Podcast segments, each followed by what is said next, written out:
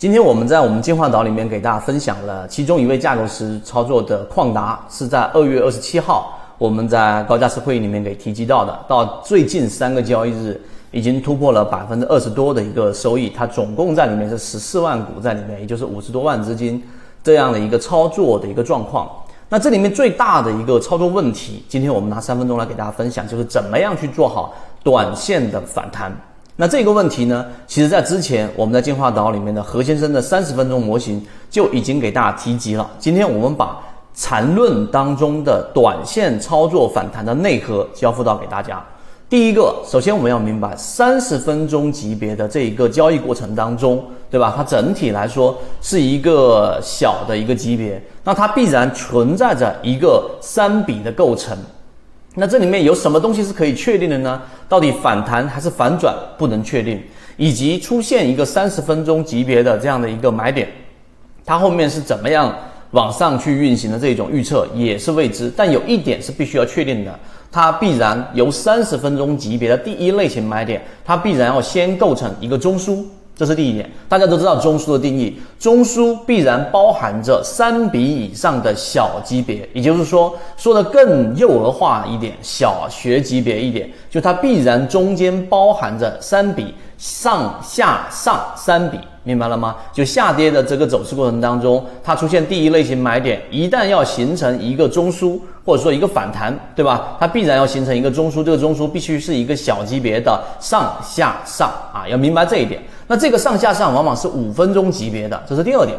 第三点，那我在交易过程当中，在第一笔上的过程当中和第三笔上的过程当中，我没有办法去确定第三笔的上是比第一笔的上更高的。这是肯定的，所以这种情况之下，如果你去做预测，那么所有的预测一旦放入到交易过程当中就没有意义，或者说它们不具有我们说的模型化、复制化的特点。于是你不要去做预测啊，你只能做一个分类来增加我们这个交易模式的确定性。怎么样分类呢？好，我们来看，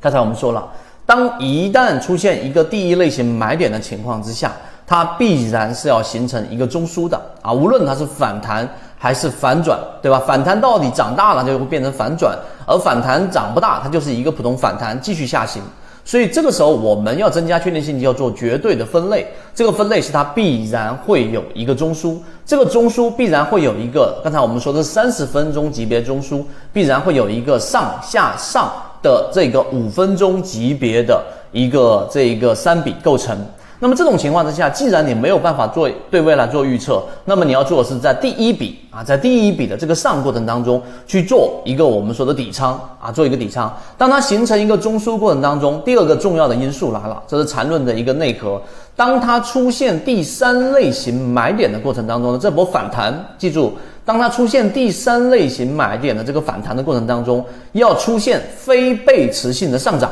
记住，是非背驰性的上涨，它没有发生背驰，没有发生量能衰竭，这个时候就一定要持股。当它生长出第二个中枢、第三个中枢、第四个中枢，当它出现这种连续性的中枢的情况之下，一旦出现小级别的背驰，你才离场。否则，你就顺着这一波利润，顺着这一波我们所说的这一种上涨，这个趋势，然后去把这一波利润给拿住。这也是为什么我们说其中这一位高价值能够拿得住的一个方法上的技巧上的一个模型。所以，为什么我们说缠论其中最有价值的地方是它其中没有过多的这种想象成分，而是把它做绝对的分类。而刚才我们所说的这一个分类方法，就是你在第一个上的小级别的这个买点当中去做一个买入，当它出现第三类型。啊，第三类型的这一波上涨的时候，在非背驰性的上涨过程中，一定要坚决持股，直到在小级别上，例如说五分钟级别上或者更小级别上出现背驰，你才离场。否则，它再形成第二个中枢、第三个中枢，你都不要离场。这就是做短线反弹的一个操作的一个要点。所以今天三分钟就讲到这里，希望对各位来说有所帮助，和你一起终身进化。